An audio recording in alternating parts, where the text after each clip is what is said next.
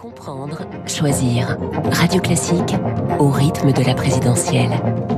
L'info politique David Doucan du Parisien. Bonjour David. Bonjour. Hier, Marion Maréchal Le Pen a officialisé son ralliement à Éric Zemmour. Elle avait pourtant dit qu'elle soutiendrait le mieux placé à l'extrême droite. Oui, donc le mieux placé à l'extrême droite, c'est très largement Marine Le Pen, si on regarde la moyenne de tous les sondages publiés depuis deux semaines. Consciente de cette contradiction, Marion Maréchal prend le soin, dans Valeurs Actuelles, de préciser « Je considère qu'Éric Zemmour est le mieux placé pour se qualifier et créer la surprise au second tour », dit-elle à l'hebdomadaire, sans plus d'explication. La réalité, c'est que Marion Maréchal pense à la suite. Elle répond à une question tactique pour reprendre le flambeau de la droite nationale, pour peser le plus possible dans une recomposition probable de la droite et de l'extrême droite après une éventuelle réélection d'Emmanuel Macron. Mieux vaut-il être avec Zemmour ou avec Marine Le Pen? Si vous doutez du caractère tactique et cynique de ce ralliement, il suffit de regarder les conditions qu'elle a posées.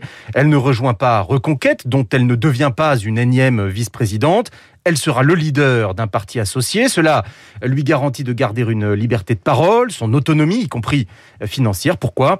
Pour pouvoir être dans le rapport de force, pour garantir des circonscriptions aux législatives à ses amis, par exemple. Bref, Marion Maréchal soutient d'Éric Zemmour aujourd'hui, potentiel adversaire demain. Le sujet de tout cela, ce n'est pas 2022, mais 2027. Est-ce que l'arrivée de Marion Maréchal Le Pen est suffisante pour relancer la campagne d'Éric Zemmour qui connaît un trou d'air dans les sondages? Bof. Euh, des trois candidats radicaux, c'est celui, Éric Zemmour, qui souffre le plus de la guerre en Ukraine. D'abord parce qu'il est le plus inexpérimenté, mais surtout parce que dans la poutinolatrie, c'est le champion. Il a déclaré, entre autres, rêver d'un Poutine français. Problème, le placard à archives de Marion Maréchal n'est pas mieux.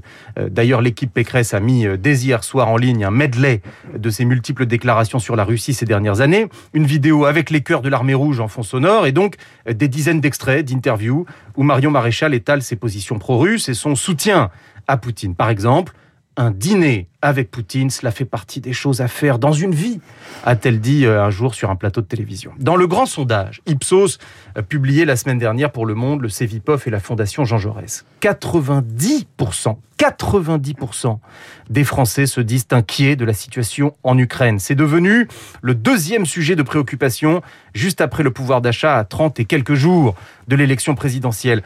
La mythologie qu'essaie euh, de créer euh, Zemmour depuis le début est celle d'un candidat pas comme les autres. Euh, les autres seraient des politiciens qui changent d'avis en fonction de l'opinion, et lui, un politique qui tient sa ligne, quoi qu'il arrive. Je note qu'il vient de changer radicalement d'avis. Finalement, il est favorable à l'accueil des réfugiés ukrainiens en France, après avoir défendu exactement le contraire depuis le début. L'Ukraine, handicap majeur pour Zemmour, compliqué de se présenter à la fois comme le patriote numéro un et le premier défenseur de Poutine. En fait, c'est plus que compliqué, c'est impossible. Merci l'info politique de David Doucan, c'est aussi dans le journal Le Parisien chaque matin. Bonjour David Abiker. Bonjour, bonjour à tous. Les titres de la presse avec vous et ce matin Mariupol, ville martyre. Mariupol, ville martyre, c'est la une du Parisien aujourd'hui en France. Ce matin, la cité observe, le journal est en proie à des scènes dévastatrices de souffrance humaine selon la Croix-Rouge.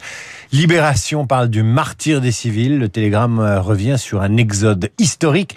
Comment les aider, ces réfugiés ukrainiens? Le Berry républicain se pose aussi la question alors que les dernières nouvelles d'Alsace évoquent une urgence humanitaire. Enfin, le président Zelensky fait lui la une de Ouest France, incarnation de la résistance ukrainienne. En France, S'engage, selon l'opinion, une campagne sous le coup de l'émotion. Que change une campagne présidentielle quand les Français sont dans un état de sidération et d'angoisse interroge le journal. Pour le Figaro, c'est Macron qui fait la une. Face aux critiques, il assume son bilan, titre le quotidien qui évoque également la bataille de l'information et un Poutine sur la défensive. Bataille de l'information entre l'Ukraine et la Russie qui fait aussi la une de la Croix. Gaz russe, le scénario de l'extrême, c'est la une des échos. Enfin, Historia sort un nouveau hors-série. Staline, Dieu et bourreau. Merci David Abiker. Vous revenez à 8h30 pour votre revue de presse complète. Ce sera avec Renaud Blanc. Bonjour Renaud. Bonjour Aurélie. La matinale de Radio Classique continue avec vous. Votre invité ce matin Eh bien, il s'agit du politologue Dominique Régnier. L'Ukraine et la campagne électorale. Est-ce qu'avec la guerre en Ukraine, la présidentielle peut encore échapper? Emmanuel Macron La présidentielle est ce qu'on appelle l'effet drapeau. Les derniers sondages, vous le savez, sont très favorables au président sortant. L'Ukraine dans la campagne, une campagne qui ne démarre toujours pas alors que nous sommes à moins de cinq semaines du premier tour. Le décryptage de Dominique Régnier, mon invité. À 8h15, 8h40, nous retrouverons Luc Ferry comme tous les lundis. Luc et ses questions. Comment arrêter Poutine? Doit-on continuer à parler au maître du Kremlin? Comment éviter une troisième guerre mondiale? L'Ukraine, le thème également des spécialistes ce matin. Dominique Moisy